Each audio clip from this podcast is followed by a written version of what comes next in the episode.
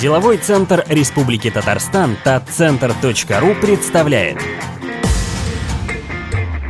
Авторская передача Айрата Сунгатулина «Не стой на месте»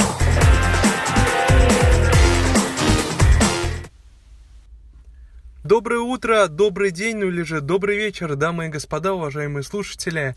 Меня зовут Айрат Сунгатулин, и мы продолжаем серию передач «Не стой на месте». И сегодня у нас новый выпуск. Сегодня в гостях генеральный директор компании СВС Architects Ренат Гарипов, предприниматель. Ренат, привет. Всем привет. А, ну что ж, я думаю, что мы без каких-либо вводных, наверное, сразу перейдем э, к диалогу. Э, немножко расскажи о себе, расскажи о своем бизнесе и как ты пришел в, э, в океан предпринимательства. А, когда мне было, наверное, лет 15, я решил то, что я стану архитектором и поступил в Казанский государственный архитектурно-строительный университет на специальность архитектурного проектирования – отучились там всего 6 э, лет. А, Еще на третьем курсе мы а, начали немного работать, зарабатывать на этом, на этом, на своей специальности. И я понял то, что как, архитектура может приносить некий доход, и на архитектуре можно делать пока, конечно, небольшие, но какие-либо деньги, которые, в принципе, смогут обеспечить молодого человека. А, после чего было принято решение после окончания университета открыть а, свою небольшую мастерскую. А, назвали ее немного конечно, сложновато, SVS Architects, но оно исходит от английского словосочетания Space for Soul Architects. Это пространство для души. Мы были ориентированы изначально на зарубежные рынки. А, даже после того, как мы открылись, а, спустя буквально месяц мы получили два объекта в Турции. Это в Стамбуле, это был гостиница и ресторан. Мы благополучно справились с этой задачей. После этого, конечно, интернациональных таких иностранных заказов стало меньше, точнее их не стало, но мы надеемся, то, что в дальнейшем мы сумеем продолжить и э, продолжать развивать направление иностранное, но пока необходимо окрепнуть и стать на ноги тут, в России, в Казани и э, делать хорошо свою работу. Ну вот э, в каком году ты начал делать бизнес? Вот на тот момент рынок, э, архитектурный рынок, он вообще был, за, был ли забит и был ли, э, ну, как ты вот почувствовал, что перспектива? Вот или проанализировал рынок, понял то, что здесь можно работать? Были ли заказы? Как вот как ты увидел вот этот резерв ну, роста? Архитектурная компания, это архит... СФС, это, наверное, такая некая моя лаборатория, э, некая такая часть, где э, это было это как моя еще одна школа, где я учусь. Э, когда мы открывали компанию, мы а, с таким а, наивным подходом, то, что мы такие классные, мы такие клевые, если даже есть рын- э, конкуренты на рынке, мы их сейчас их всех сделаем, порвем. С такими намерениями мы открывали компанию. Конечно, в реале все было немного посложнее, но, опять-таки, повторюсь, то, что архитектурная компания — это а, мой первый бизнес, и э, это, такая, это некий такой урок, э, школа, где мы учимся, анализируем, пробуем различные методы, приемы, которые можно применить к бизнесу, и э, делаем некие выводы, и я надеюсь, что это принесет э, пользу для следующих э, компаний моих, которые я также планирую, то, что будут открываться, и э, это такая хорошая платформа, хорошая площадка. Ну, давай, давай поговорим все-таки кон- конкретно. Расскажи пошагово, как открыть архитектурную студию, архитектурную компанию. Потому что нас слушают и в том числе и молодые ребята, и э, люди, которые хотят открыть бизнес. И всем, все задаются вопросом. Ну, вот как, расскажи, разложи буквально вот по, э, по пальцам, каким образом это все будет выглядеть. Как вот как сделать? А, ну, начну с того, чтобы открыть архитектурную мастерскую, необходимо иметь хотя бы небольшой поток посто... клиентов э, постоянных, в которых ты э, уверен. Э, в том плане, э, почему я об этом говорю, потому что в архитектуре не действует никакая другая реклама, помимо сарафанного радио. Если ты хочешь э, работать как архитектор, то тебе необходимо иметь уже некое завоеванное имя, э, звание и так скажем, э, неких людей, которые о тебе уже знают, где ты запозиционировал себя, позиционируешь себя как архитектора, и которые уже точно будут обращаться к тебе. А в любом другом случае а, а, архитектурную компанию открыть нереально, потому что открыть э, архитектурную компанию так же легко, как, в принципе, любую другую компанию, но э, необходим небольшой уставной капитал, капитал а обратиться в налоговую, подать все документы, и вот она э, компания. Но чтобы она работала, все-таки необходимо иметь некую базу клиентов, э, в которых ты будешь уверен, и э, уверен в том, то, что ты элементарно сможешь оплачивать аренду офиса и небольшие хотя бы свои расходы. Как ты находил вот этих первых клиентов? А, первый клиент э, появился э, на третьем курсе. Э, у меня тогда не было никакого опыта. Ему меня порекомендовали как молодого студента с хорошими идеями, который э, наверняка справится с его работой. Это был индивидуальный жилой дом частный. Буквально вот на прошлой неделе он мне позвонил, он купил еще один участок и спрашивал, возможно ли заказать у меня еще, еще один его дом. Он, конечно, пошутил то, что надеюсь, то, что цены э, за тот период, который ты уже работаешь, не стали космическими. Э, я, сказ... ну, я его успокоил, сказал то, что нет. И э, вот это был, была, наверное, первая работа моя, после чего начались и другие объекты. Еще в студенческие годы мы уже работали с, с компанией Татфон Банк, мы реализовывали для них все их новые постройки, входные группы, интерьеры различные, а также их э, центральный офис в Чебоксарах, то есть и вот э, была такая некая наработанная уже клиентская база, и после чего мы решили все-таки открыть компанию и работать официально и делать настоящий бизнес. Как, э, как привлечь вот такого крупного игрока, про которого ты упомянул, Татфомбанк? Как, э, как приблизить, как сделать так, чтобы... Как заманить вот таких крупных игроков э, к себе в клиенты клиент компании? А, ну, наверное, в первую очередь качественной работы, потому что, а, наверное, нет такой профессии, как классный парень э, и так далее. Наверное, есть а, только те показатели, которые, на которые в первую очередь обращают внимание все вот эти клиенты. А, наверное, это в первую очередь качество, ну и доступные цены. Мы были тогда молодыми студентами, и у нас были а, очень доступные цены для подобных компаний. У нас не было дополнительных никаких расходов, и мы могли себе позволить работать по этим ценам. И, а, наверное, это было одним из ключевых факторов. Но сам, для начала они заказали небольшую работу, которая тогда, как я сейчас помню, стоила э, около 7 тысяч, и э, они посмотрели, как мы работаем на вот этой небольшой работе, и уже после чего убедились, то, что э, мы компетентные, мы профессионалы, и уже начали заказывать все крупнее и крупнее, э, за, делать заказы, и там вплоть до разработки их брендбука и так далее, и так далее. И вот, наверное, в первую очередь это качество, были ли такие, что там родители помогли, либо, э, может быть, кто-то там за кого-то слово замолвил? Вот у нас, потому что у всех, у многих людей, которые э, живут в нашей стране, есть такой стереотип, то что для того, чтобы начать бизнес, нужно либо чтобы родители помогли, либо там родственники тебя где-то прокинули. У тебя была ли такая история, или ты все-таки вот self-made, сам э, шаг за шагом?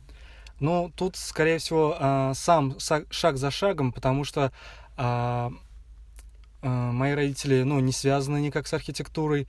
А, это был только мой, исключительно мой выбор, и я сам решил то, что буду работать по этой специальности. И э, после чего... Э, ну и помощи сторонней тоже не было, потому что ну, я не знаю, кто может помочь молодому студенту, который только что закончил университет и решил открыть архитектурную компанию. То есть это все сами, друзья, это некий такой круг общения людей, э, архитектурная вот эта тусовка, э, которой мы вот росли и решили попробовать себя заявить как архитекторы. Буквально три недели назад э, состоялась встреча в формате бизнес и власть откровенный разговор, где тебе удалось задать вопрос министру строительства, архитектуры и ЖКХ Ирику Анваровичу Файзулину а, на тему создания некого, некой школы, некого, а, некого такого пространства, где молодые ребята а, могли бы ну, там, двигаться дальше, в том числе и молодые архитекторы. Вот после этого вопроса был ли, была ли какая-то отдача, к чему, к чему-то пришли, был ли реально какой-то эффект э, после этой встречи и к чему вы пришли в итоге? А, да, мне посчастливилось э, задать вопрос. А, там а, тогда вопрос звучал немного иначе. А, мы а, была основная проблема, как молодых предпринимателей, молодых, молодой архитектурной компании, то, что для получения большого крупного заказа необходимо иметь а, некое портфолио работы, а, которое надо предоставить заказчику, потому что когда приходит заказчик, он спрашивает, что вы уже сделали на данный момент. Соответственно, если нету таких подобных заказов, то нечего показать. Если нечего показать, то очень трудно получить подобные заказы. И я задавал вопрос, э, связанный с тем, то, что, может быть, э, есть некие государственные программы, либо какая-то поддержка молодых предпринимателей в сфере вот, архитектуры, чтобы совместно, может быть, с какими-то крупными татарстанскими компаниями разрабатывать э, какие-то крупные проекты и быть соавторами этих проектов. А, ну, после чего последовал ответ, то, что рынок госзаказов, он уже исчерпан на этот год, то есть и посоветовал как предпринимателя все-таки предпринимать э, другие меры, чтобы э, получить вот этих своих крупных заказчиков и э, начать э, делать крупные объекты. Но после, э, выступ... э, после всей, всего мероприятия мне удалось поговорить э, с генеральным директором Тат Инвест Граждан проекта, э, и он э, предложил мне э, некую такую, некое такое сотрудничество, даже не сотрудничество, а а, он сказал, чтобы я показал ему свое портфолио, и э, в виде конкурса, если мое портфолио будет э, компетентным, э, качественным, то, может быть, ТГП поможет нам какими-то различными объектами на, по принципу субподряда. Мне кажется, это такой яркий пример. Вот часто говорят предприниматели, что там в каких-то моментах, что там вот вопрос задали и где-то там может быть, э, э, куда-то уходит, да, в какую-то тень. Но вот все-таки все зависит от предпринимательства, все, от самого предпринимателя, от человека, насколько у него э, хватит энергии еще раз доказать, еще раз прийти, еще раз разложить, еще раз задать вопрос. То есть вот, ну, такая некая монотонная, очень постепенная, поэтапная работа. Потому что, ну, я удивляюсь от коллег, когда говорят, то, что вот я там задал вопрос, а итога нет, да. Но все-таки все зависит от тебя. Ренат, э, давай вот перейдем, э, вновь вернемся к бизнесу. Расскажи, а, вот свои топ-5, может быть, у тебя есть каких-то фишек, тактик, стратегий. Поделись а, какими-то своими уникальными инсайдами. Такой достаточно интересный вопрос.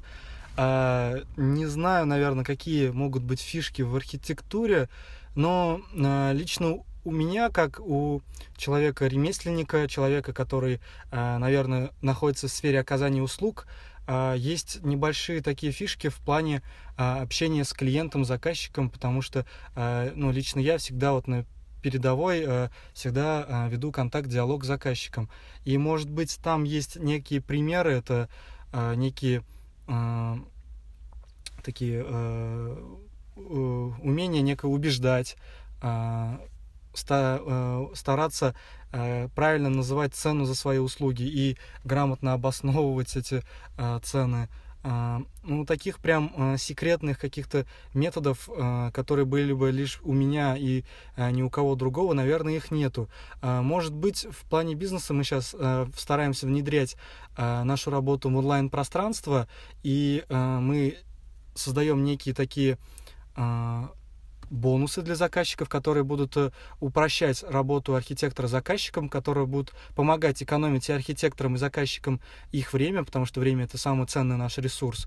И может быть, какими-то такими моментами мы выделяемся на фоне других архитектурных компаний. Ну и, еще раз повторюсь, это в первую очередь качество. Мы стараемся а, каждую работу делать максимально качественно. Скажи, пожалуйста, у нас э, и в прошлом году был год парков и скверов, этот год, э, вот, э, год водоохранных зон. Проектами занимается, ну, всем уже известная Наталья Фишман. Вы участвовали ли в этой программе и можно ли, вот, например, молодой компании, ну и в целом, наверное, даже не молодой, молодой, а уже состоявшийся, а, как-то к этой программе присоединиться, как, как вы участвовали, и я просто знаю то, что вы участвовали, да, как, как все-таки вот как присоединиться, как получить от них заказ? Мог бы рассказать э, А, эту механику? А, как- Когда мы, нам посчастливилось поучаствовать в этой программе, а, тогда, когда мы начинали участие, а, когда мы получили первые два проекта свои, тогда еще, насколько я знаю, в Татарстане не было Натальи Львовны, а, проект только начинался, а, и мы получили два парка на улице Заря и на улице Магистральная. В процессе работы уже к нам подключилась Наталья Львовна, и мы про- э, проводили совещания на объекте, э, показывали наши проекты э, главному архитектору города, президенту. Э, Все э, очень хорошо вос- восприняли наши проекты, и вплоть до жителей. Э, Но как получить подобные заказы? Э, Ну, тогда мне повезло то, что э, я был знаком с главным архитектором Советского района, где мы получили два своих парка. Кстати, да, я до этого говорил, то, что нет никаких административных ресурсов, но все-таки, ну вот небольшие административные ресурсы есть, но просто она нам предложила а, принять участие в проектировании этих парков.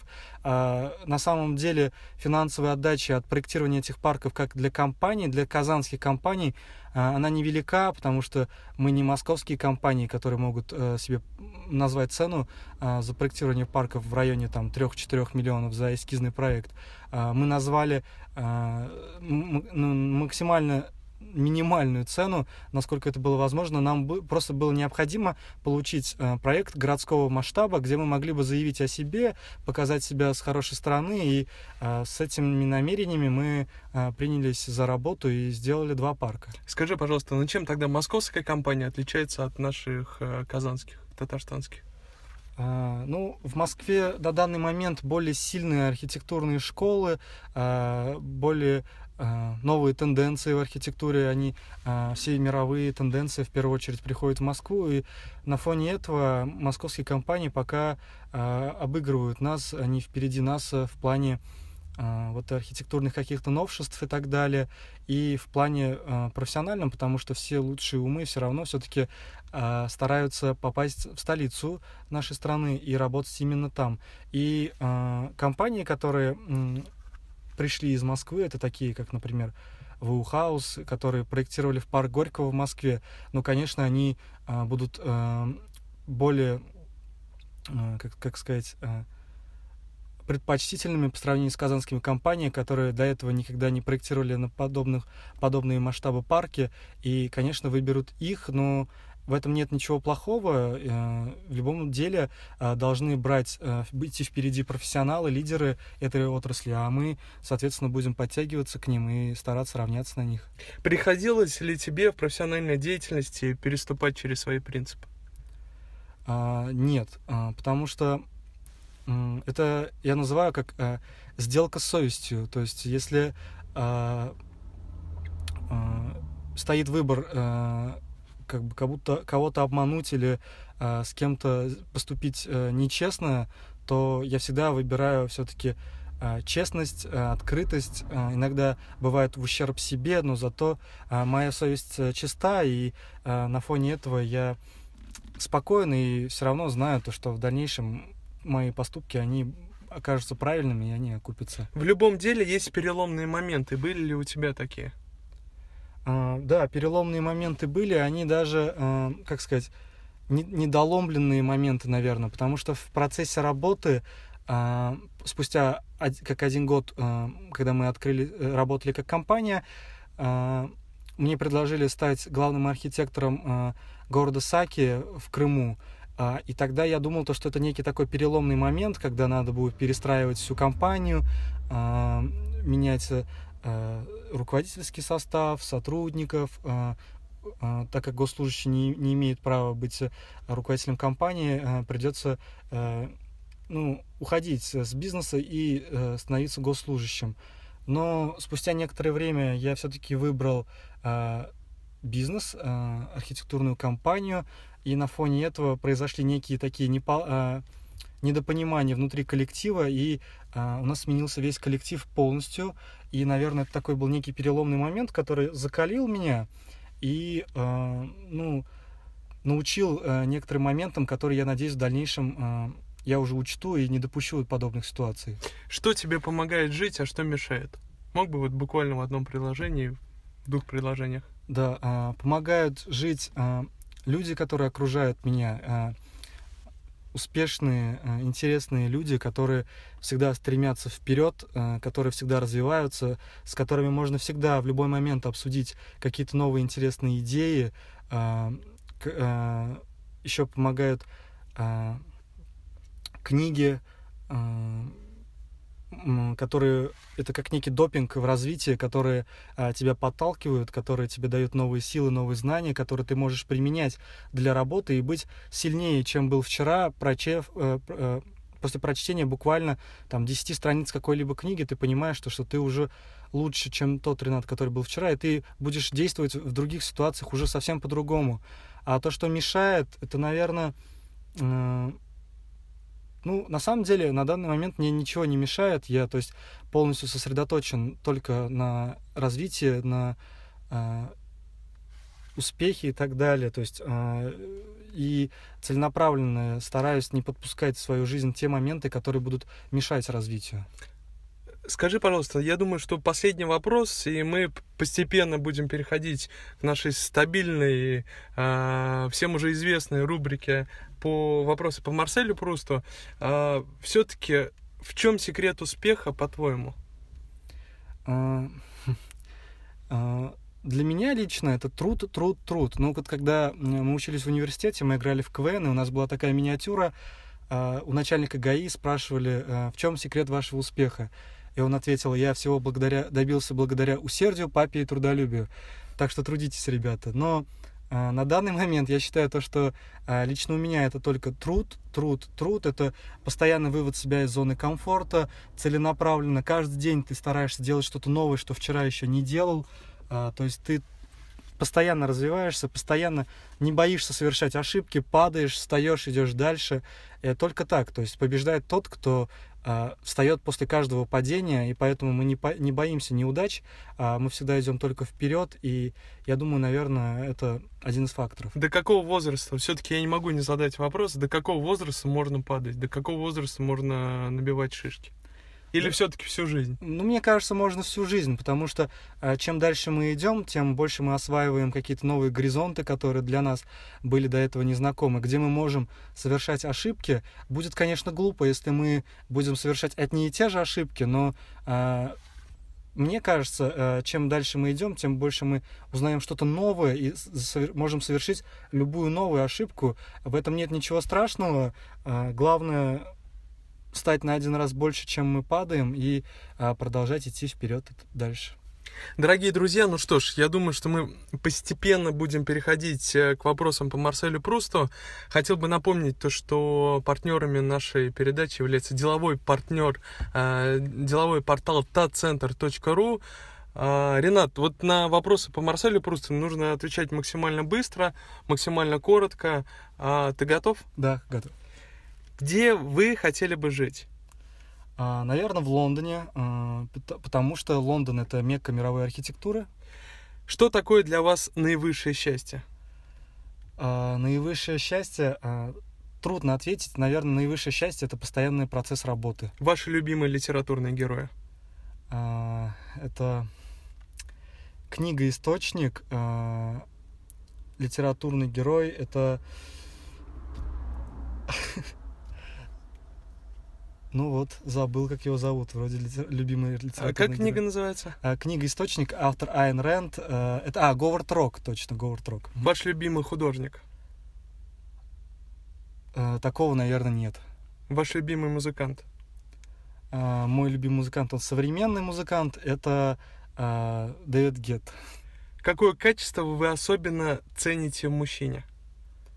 Трудолюбие. Качество, которое вы особенно цените в женщине? А, искренность. Главная черта вашего характера?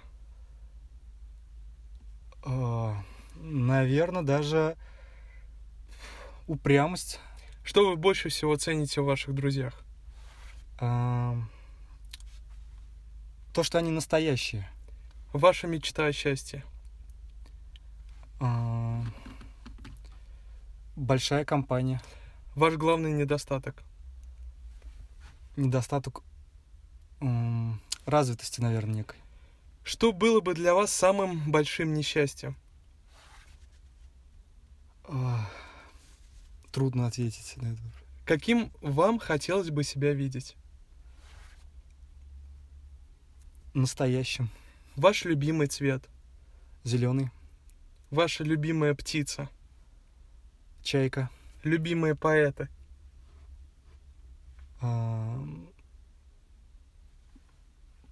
Пускай будет Пушкин. любимые герои в реальной жизни, Илон Маск. любимые героини в истории, А, Дагни из э, книги «Атлант расправил плечи».